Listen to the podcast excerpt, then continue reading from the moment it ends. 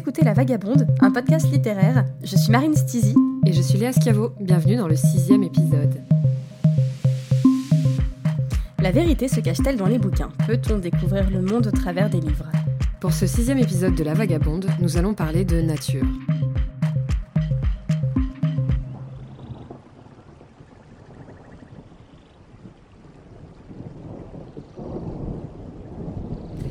Si on quittait nos trottoirs gris, nos rues embouteillées et nos rames de métro pour aller voir ce qu'il se passe dans des contrées plus éloignées. Si on s'éloignait un peu du bitume et des lumières de la ville pour se plonger dans le silence des grands espaces.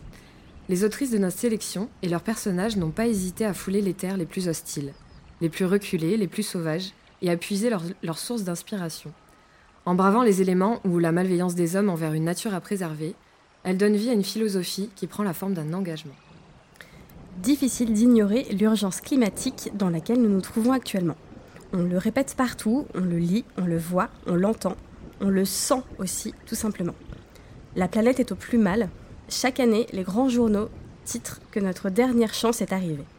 Il faut changer impérativement notre manière de vivre, notre manière de consommer, notre rapport à la nature, aux animaux, aux hommes même qui nous entourent. À l'heure où nous enregistrons cet épisode, se tient actuellement à Madrid la COP 25. L'enjeu de, cette nouvelle édition, bien moins médiatique que certaines autres années, est de démontrer que, je cite, euh, la lutte contre les changements climatiques peuvent être financièrement rentables, qu'elle n'est pas forcément synonyme de décroissance. Le problème, il vient peut-être de là. Le problème, c'est sans doute que la planète est pensée en termes de rentabilité. Tout se tient ici même, dans cette poursuite effrénée de rentabilité. Oui, et les livres dont nous allons parler aujourd'hui, tous avec leur manière propre, ont en commun de penser le monde comme un écosystème, de sortir d'un anthropocentrisme néfaste à la planète. Tous, ils le disent et le décrivent à chacun à leur manière et ne font pas de priorité entre l'humain, l'animal et le végétal. Tous éclairent en fait l'importance du commun. Et donc, Marine, qu'avons-nous dans la Vagabook aujourd'hui? Je suis contente que tu me le demandes. Oui. Alors, nous avons Mary Hunter Austin, qui est américaine. Elle est née en 1865. C'est une des figures du nature writing.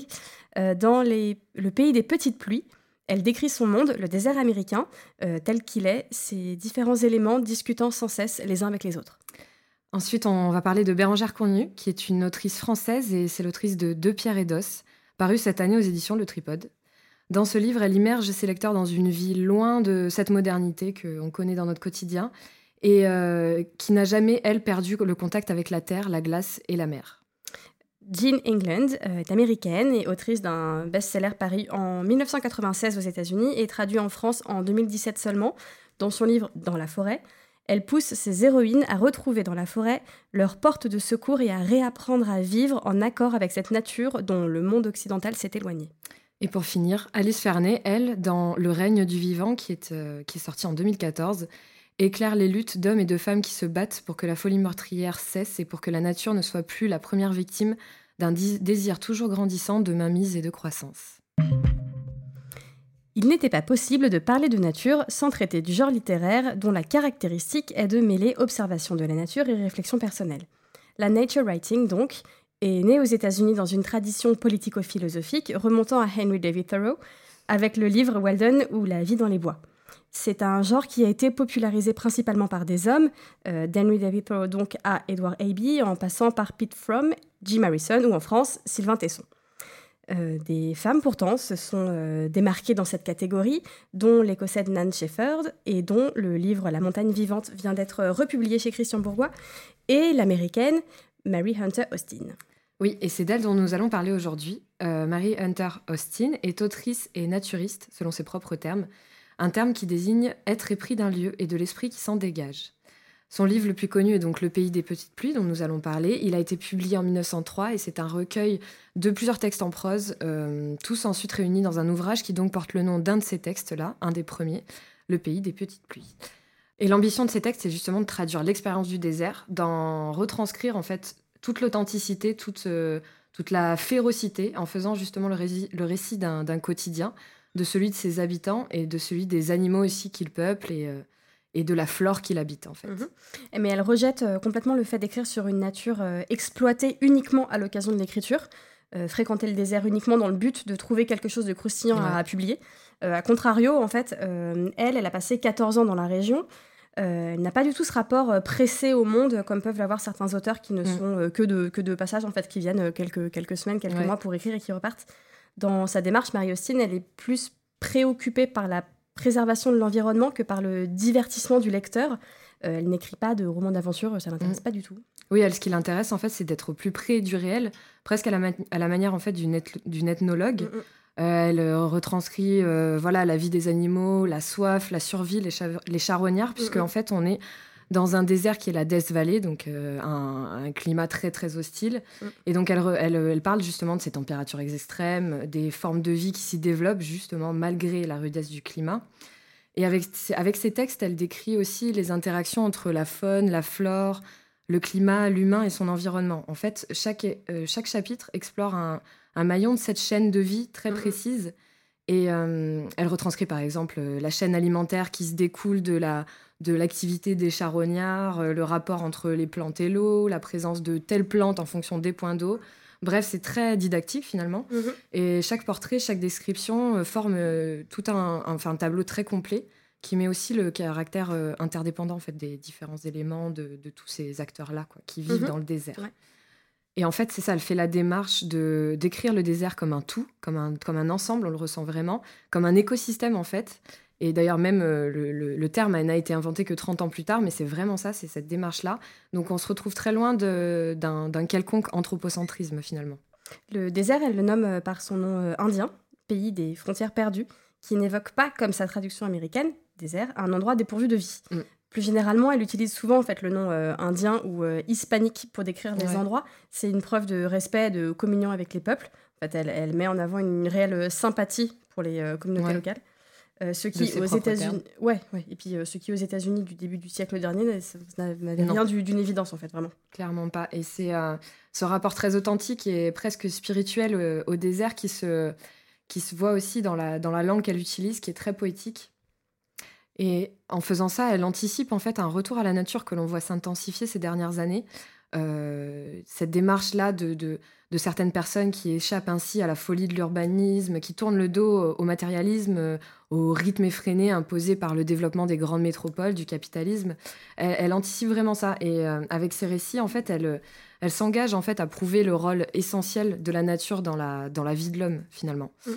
Et en, vrai, c'est assez marrant. Vous, pouvez euh, taper sur Google son nom et voir euh, les résultats des images parce qu'on l'imagine vraiment un peu en Calamity Jane du désert avec son chapeau, euh, son cheval. Sur les photos, elle a, elle a les cheveux lâchés, son chapeau, elle a vraiment l'air d'une baroudeuse. En fait, elle sillonne le désert. Et... hyper stylée. Ouais, c'est ça, elle est stylée. Et, enfin, et on sent que c'est vraiment cette attitude-là qui va, qui va nourrir son écriture, finalement. Ouais, ouais, mais ces, textes, en fait, mettent aussi en, avant un truc hyper important, c'est l'importance de l'apprentissage mm. écologique. Euh, l'importance de savoir lire la nature, euh, lire les, plantes, savoir analyser les, signaux, euh, comprendre par exemple qu'en connaissant les plantes, on, peut savoir où on se trouve mm. si on cherche notamment un point d'eau.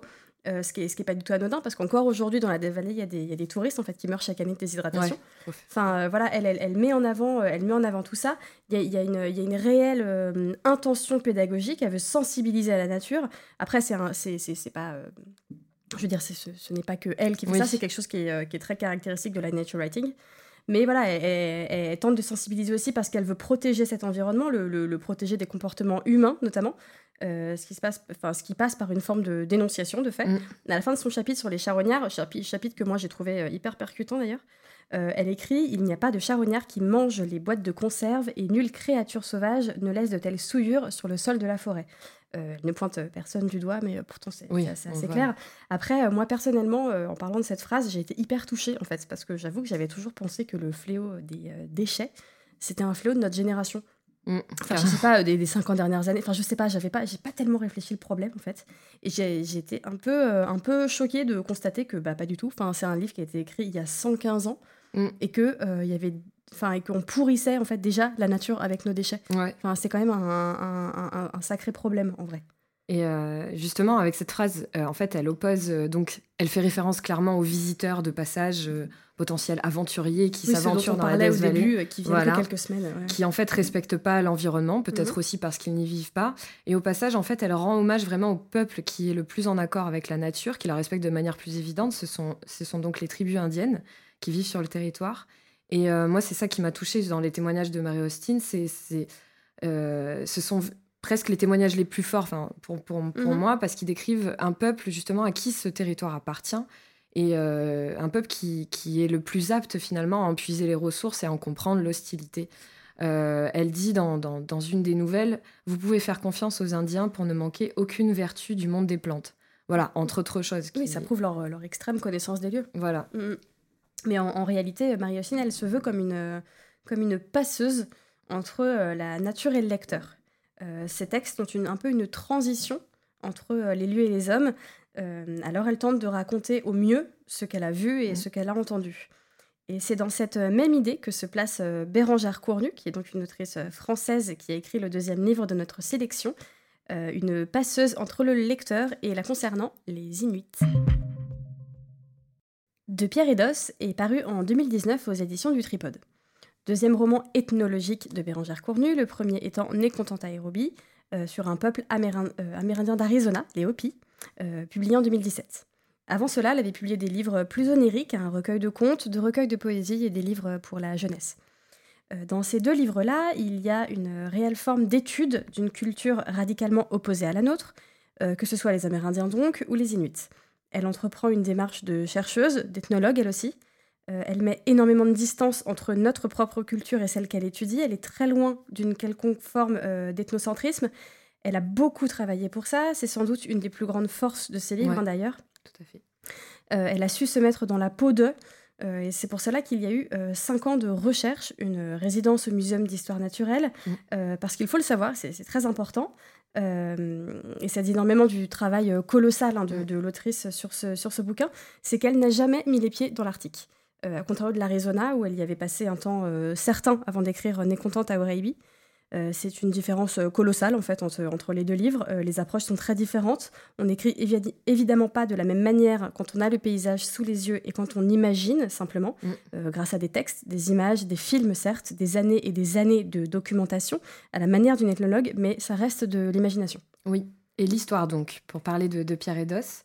Euh, c'est l'histoire d'Uxoralik, qui est donc une jeune Inuit séparée de sa famille à la suite d'un mouvement de la, de la banquise. En mhm. gros, il y a une, sorte de glissement de terrain et elle se retrouve euh, voilà euh, isolée totalement. Et elle doit donc survivre par elle-même dans un dans cet environnement-là qui est à la fois dangereux et féroce. Donc on nous raconte d'abord son errance avec et ses avec ses ah oui, elle a la chance d'avoir le, chien avec elle au début. Euh, donc on nous raconte d'abord son errance et puis ensuite sa rencontre avec d'autres familles qui peuvent être tour à tour justement euh, bienveillantes ou dangereuses. Euh, dans ce livre, la, prose en fait se mêle à la poésie avec des passages parfois chantés très oniriques qui correspondent à des rites entre membres d'une tribu, à des rencontres avec des personnages fantastiques ou même à des introspections spirituelles.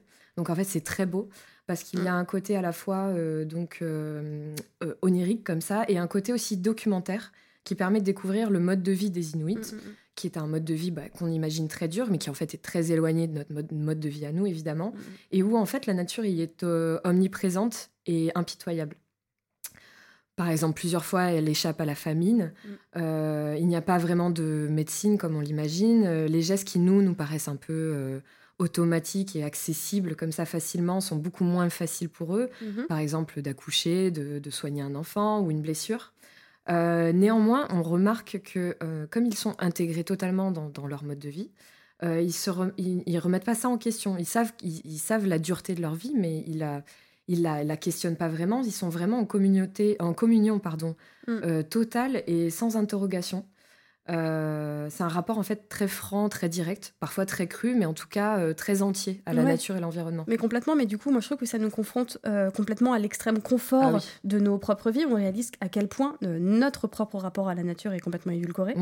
nous, par exemple, je sais pas, on voit pas du tout de, de, sang, enfin le nôtre ou, mm, mm. ou, celui des autres d'ailleurs. Enfin, Enfin, le lien qu'on porte à notre alimentation est totalement coupé, aliéné. Enfin, par rapport, très éloigné. Tout ouais, voilà, par rapport à tout ça, c'est assez, bah ouais, c'est dingue en fait De, se dire. Enfin, euh, quand tu, te, tu, réalises un peu la portée subjective du, du, bouquin, quand tu te mets à la place du, justement de, de ce personnage-là qui se retrouve donc seul en pleine nuit sur la banquise en disant bon bah maintenant il va bien falloir trouver de quoi manger, voilà. Mm, mm, mm. Et euh, ce que Bérangère Cournu arrive à faire, c'est à retranscrire justement cette interconnexion totale entre la nature et les, et les personnes.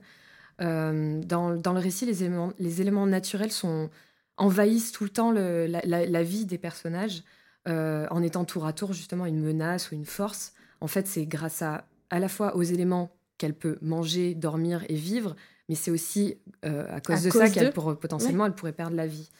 Euh, c'est un peuple qui se remet donc entièrement, par exemple aussi aux, saisons, au climat.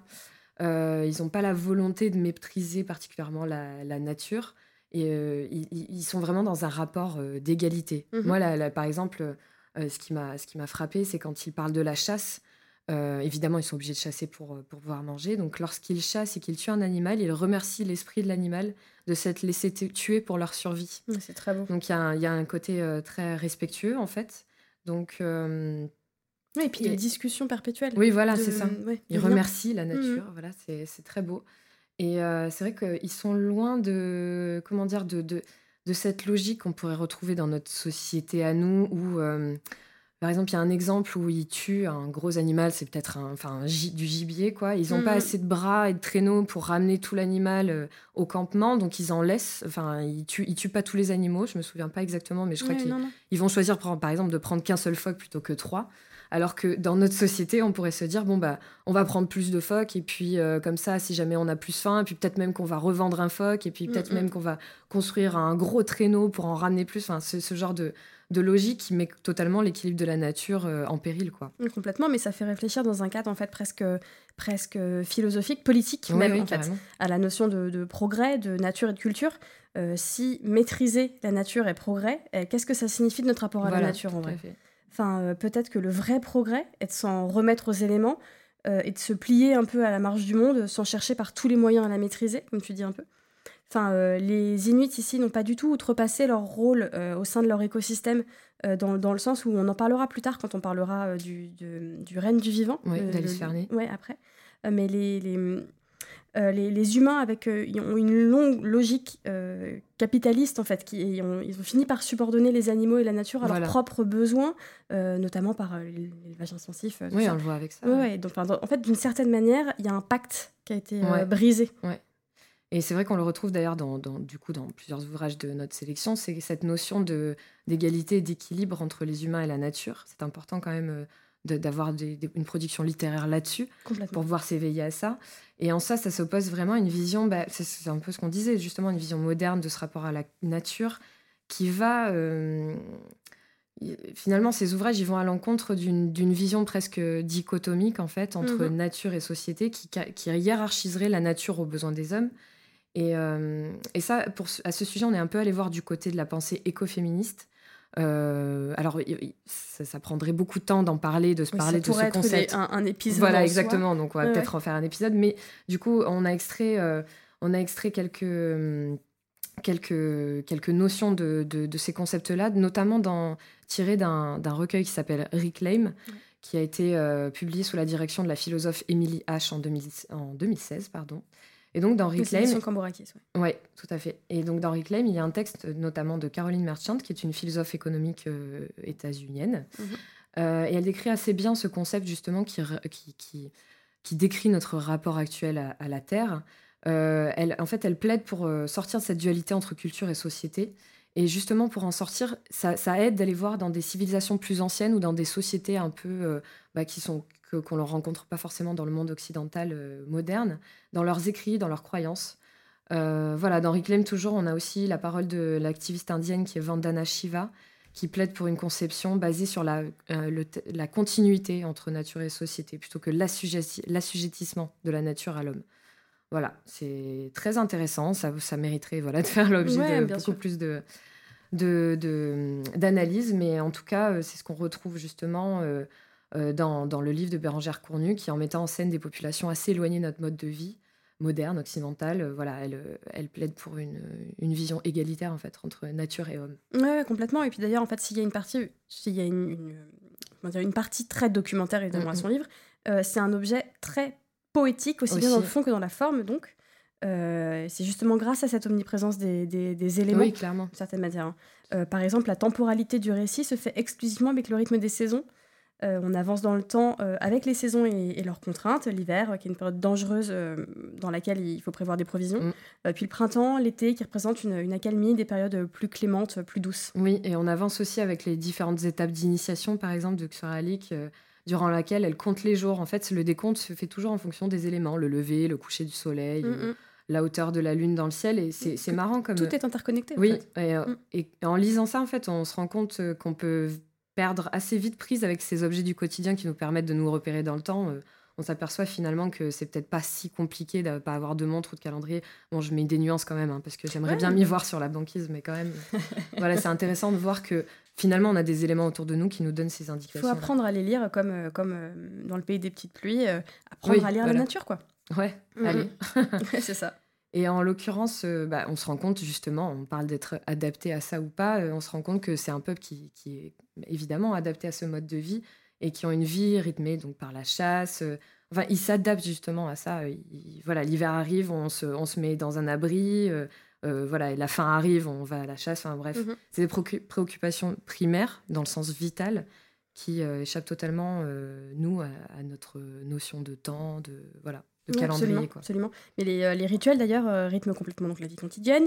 quotidienne pardon, ces croyances sont en, prise directe avec la nature, avec les animaux. Mm. On confectionne des amulettes pour protéger des mauvais esprits.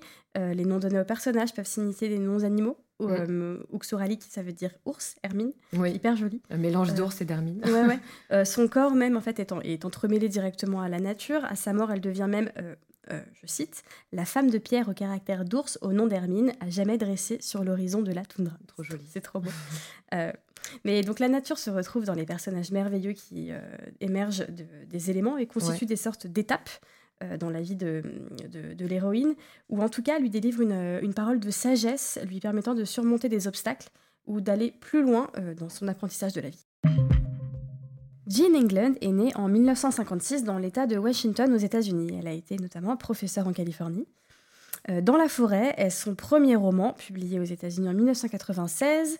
Il a d'abord été publié dans une petite maison d'édition féministe avant d'être publié chez un plus gros éditeur. Initialement, il a eu beaucoup de mal à être publié, euh, car les maisons d'édition ne comprenaient pas bien euh, à quelle catégorie de gens cela s'adressait. Est-ce que ah c'est de la science-fiction? Est-ce que c'est pour ados? Enfin, voilà, c'était assez flou. Mhm. Il n'a été traduit en français qu'en 2017 chez Egalmeister. Euh, gros succès de la version française, assez inattendu d'ailleurs pour l'autrice, qui d'une certaine manière pensait que son livre avait déjà vécu sa vie, en fait. Euh, mais le monde est en train de connaître peut-être les prémices de, qui, de ce qui se trame dans le livre. Euh, l'écologie, euh, l'écologie prend une part grandissante dans nos vies. le livre a une résonance particulière en ces temps de questionnements environnementaux.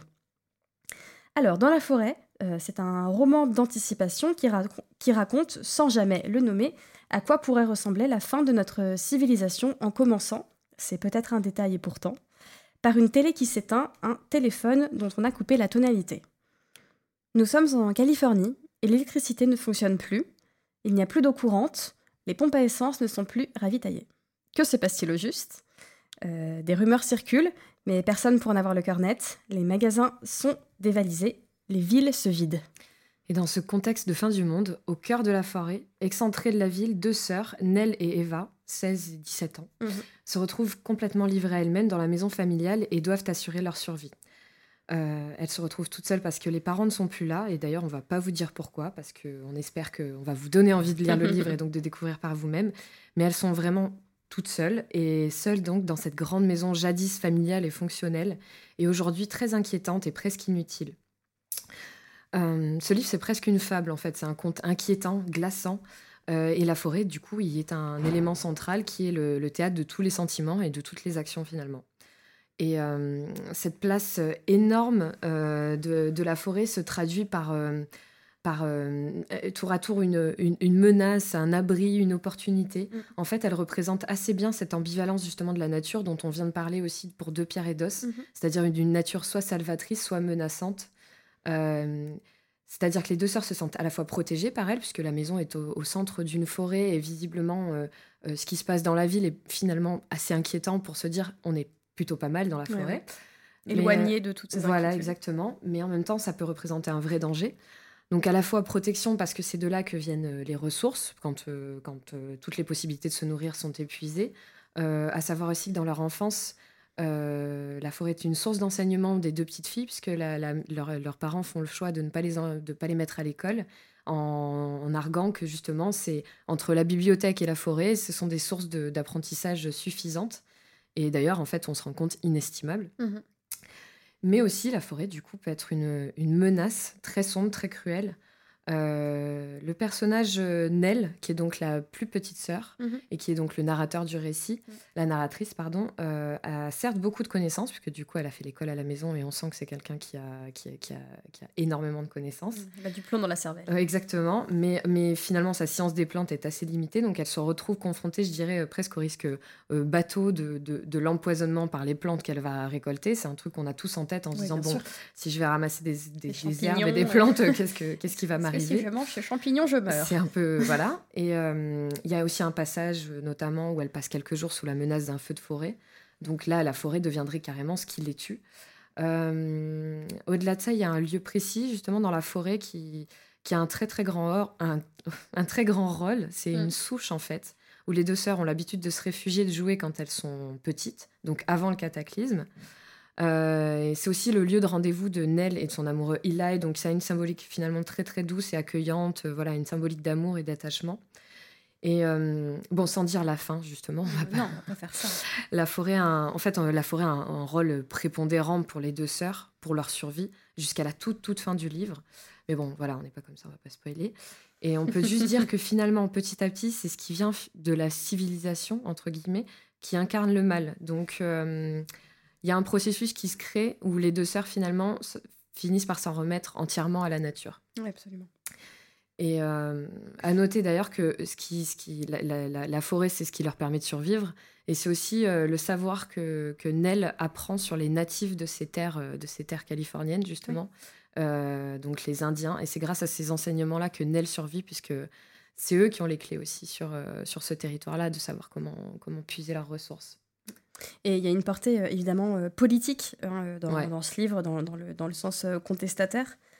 En fait, on se retrouve face à une chute silencieuse, lente, mais chute tout de même d'une civilisation, d'un mode de vie. Mm.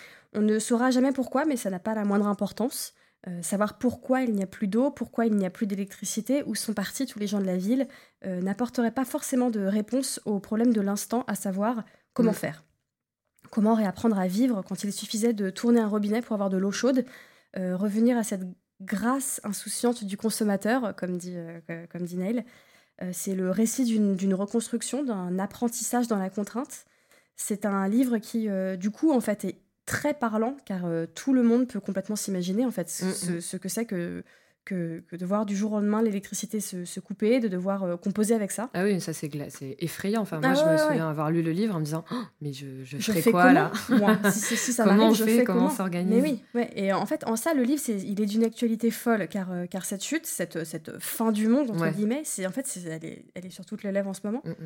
Euh, ça renvoie au fait que l'humain soit trop assisté et complètement déconnecté des origines des choses, enfin de l'origine des choses. Euh, ici, les deux sœurs retrouvent le pouvoir hein, quand même. Mm-hmm. Il, y a, une forme d'empowerment aussi dans, cette histoire, c'est important à préciser. Euh, il y a une forme de réappropriation et de son corps et de, sa vie et de son environnement. Euh, l'autrice dit de son livre que c'est un livre d'espoir et quelque part, oui, on comprend. Même si d'un autre côté, c'est terrible à imaginer, comme on disait tout à l'heure, de se retrouver propulsé si loin de, sa zone de confort, mm. si désespérément contraint de réapprendre à vivre. Euh, mais dans tous les cas, ça met le doigt sur l'aveuglement de notre monde, euh, enfin occidental du moins, hein. mm, mm. celui qui est euh, déconnecté de la nature, déconnecté des saisons, déconnecté du monde dans lequel il vit, grandit et dépend. Mm. Ça dénonce évidemment le capitalisme qui a détruit ce lien entre l'homme et la nature, en termes de nourriture notamment. Enfin, on n'arrête pas d'en parler, mais voilà. Enfin, plus, plus aucune conscience de comment les éléments sont transformés, aucune notion du nom des plantes, de à quoi elles pourraient bien leur servir ah et tout. complètement. Euh, donc, euh, alors qu'en fait, tout est là, mais euh, sans connaissance, il n'y a pas d'utilisation bah possible. Quoi. Oui, oui, moi je me rappelle avoir lu justement, et, je crois que le, personnage fait la réflexion dans le, dans le, dans le bouquin, de se dire bon, bah, ça je sais que c'est un arbre, mais c'est quel arbre? Ça je sais que c'est un buisson, mais c'est quel buisson? Non, mais ça. Donc en fait, on est totalement si désorienté. je mange quoi? Oui, voilà, c'est ça. Mais même sur, base, sur base d'une simple observation, moi tu me mets dans la forêt, enfin c'est triste à dire, mais tu me mets dans la forêt, je sais nommer trois arbres maximum. Bah c'est ça qui est terrible. Ça c'est un chêne. Très bien. Bravo. Tiens, voilà une petite fleur pour te récompenser. Euh, et, finalement, justement, quoi de mieux que la forêt, que, que ce symbole de la forêt pour sensibiliser sur ces questions-là? Parce que quand on y pense, finalement, euh, euh, si on veut contrebalancer les effets néfastes du réchauffement climatique, la réponse la plus, la plus évidente et la plus efficace, c'est de planter des arbres. En tout cas, c'est très marketing. tout le monde le fait. oui. Planter des arbres. Nous plantons des arbres si vous achetez des voilà. compotes chez nous. C'est ça. Et, euh, euh, c'est vrai que, par exemple, la forêt a une, grande charge symbolique aussi dans les civilisations plus anciennes ou dans les récits, les croyances. Et pour revenir justement à, ces textes écoféministes, notamment celui de Vandana Shiva, qui est donc une activiste indienne, elle s'appuie justement sur la cosmologie indienne pour mettre en avant le fait que la forêt est associée à une divinité très puissante euh, une divinité de la fertilité. Mhm. Euh, voilà, et c'est pas c'est pas un hasard finalement quand on sait que notre survie, clairement, c'est notre survie dépend euh, justement des arbres puisque c'est le poumon de la planète. Bien sûr. Et puis la prochaine fois que vous irez dans une forêt, faites un câlin à un arbre. oui, il y en a qui. Là, sylvano, sylvanothérapie, sylvothérapie. Faites, des, faites des câlins. On va faire des câlins des arbres. Après le désert, après la glace et après la forêt, nous voici en mer. Oui, car euh, le monde marin est définitivement une zone d'enjeu dans la lutte climatique, on ne vous l'apprend pas, et c'est d'ailleurs ce que choisit de nous raconter Alice Fernet dans Le règne du vivant, qui est publié en 2014 chez Actes Sud.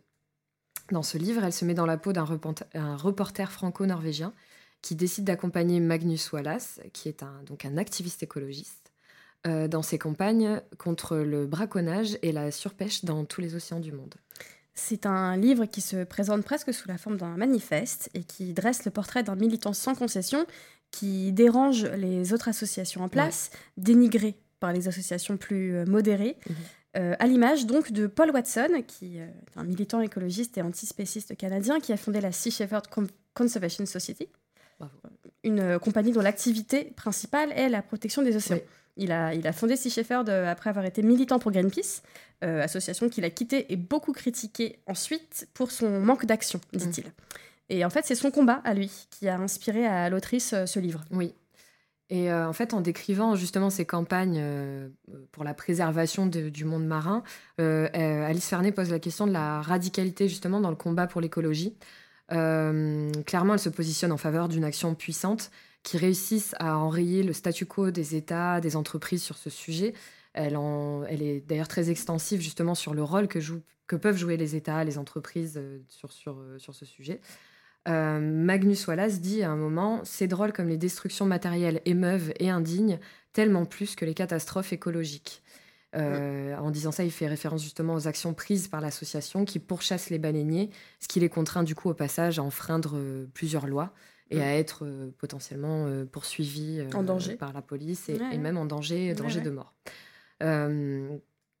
ces campagnes telles qu'elles sont décrites nous rappellent à quel point en fait l'impact de l'homme peut être néfaste sur la vie marine. On s'en mm. doutait un peu, mais il y a des descriptions très graphiques, je dirais, de la pêche, du braconnage. Elle nous parle notamment de la pêche au requin, qui, qui est utilisée pour ses, voilà, pour ses ailerons.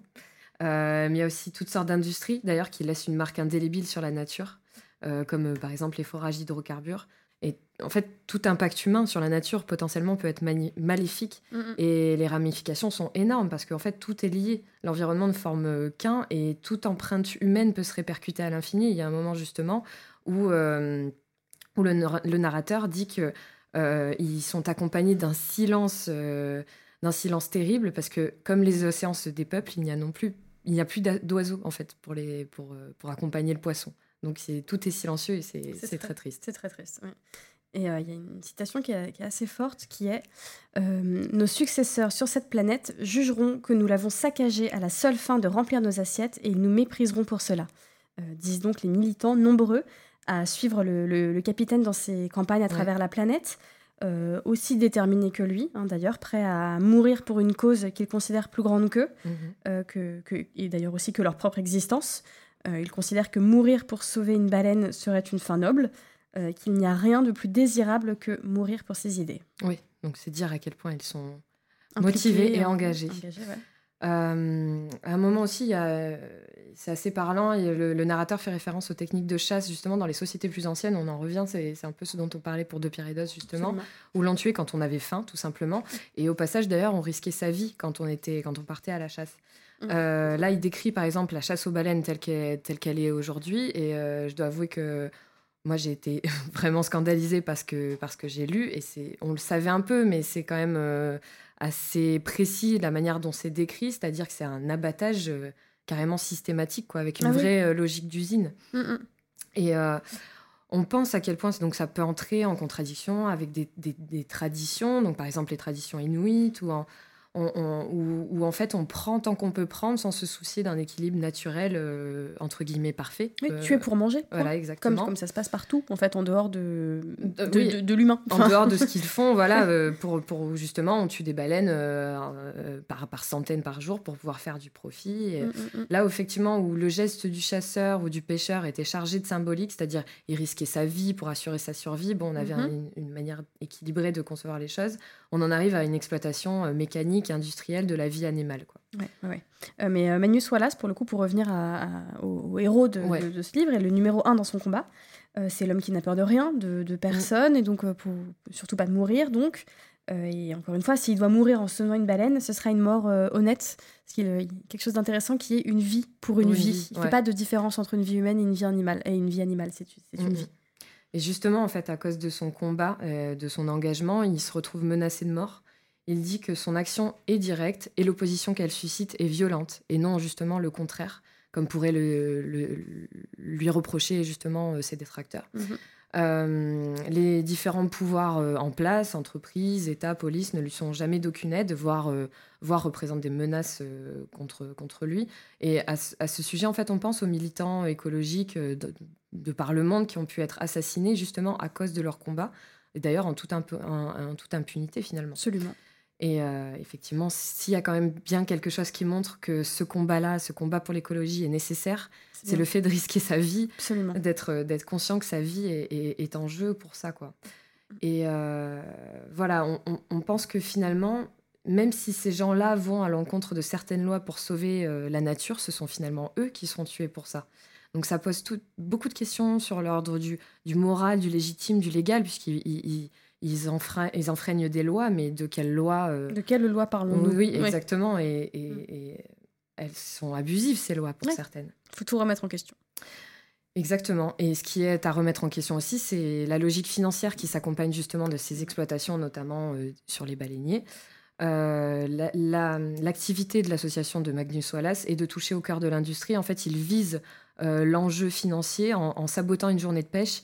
Il, sabote euh, les rentrées d'argent que cette journée de pêche euh, représente. et finalement, on, réalise que c'est carrément triste de penser que c'est le seul moyen de se faire entendre aujourd'hui, c'est-à-dire l'argent plutôt que l'éveil des consciences. Il semble que ces dernières années, l'écologie soit un thème de plus en plus fort dans les productions artistiques. Euh, dans des films ou dans des séries. Euh, on pense par exemple dernièrement à Tchernobyl ou Years and Years, une série anglaise. Euh, dans la littérature, on retrouve cette tendance, mais il ne faut pas croire, ce n'est pas si nouveau en fait. Quand on voit des livres comme ceux de Mary Austin, de Nan Shepherd ou de tous ceux qui se réclament justement de la nature writing, on remarque que la protection de la nature est quand même un thème récurrent et puissant dans la littérature. C'est juste qu'aujourd'hui, ça prend une résonance particulière compte tenu de l'actualité. Ce qui explique d'ailleurs peut-être le nouveau succès de Dans la forêt, plus de 20 ans euh, après sa publication originale. On voit de plus en plus de personnes se rapprocher d'un mode de vie plus proche de la Terre. On le voit avec de nombreux jeunes, par exemple, qui prennent des directions euh, que l'on pourrait juger opposées à la modernité. Retour à la campagne, euh, formation pour des métiers manuels, des métiers de la terre, la permaculture, l'apiculture, etc. Un peu à la manière en fait de ce qui est revendiqué par les écoféministes qui poussent à se réapproprier le concept de nature euh, d'où le titre justement du recueil dont on parlait, avec l'expression reclaim pour se réapproprier, avec l'enjeu de renverser euh, toutes ces représentations et de sortir de cette conception justement hiérarchisée de, entre nature et société.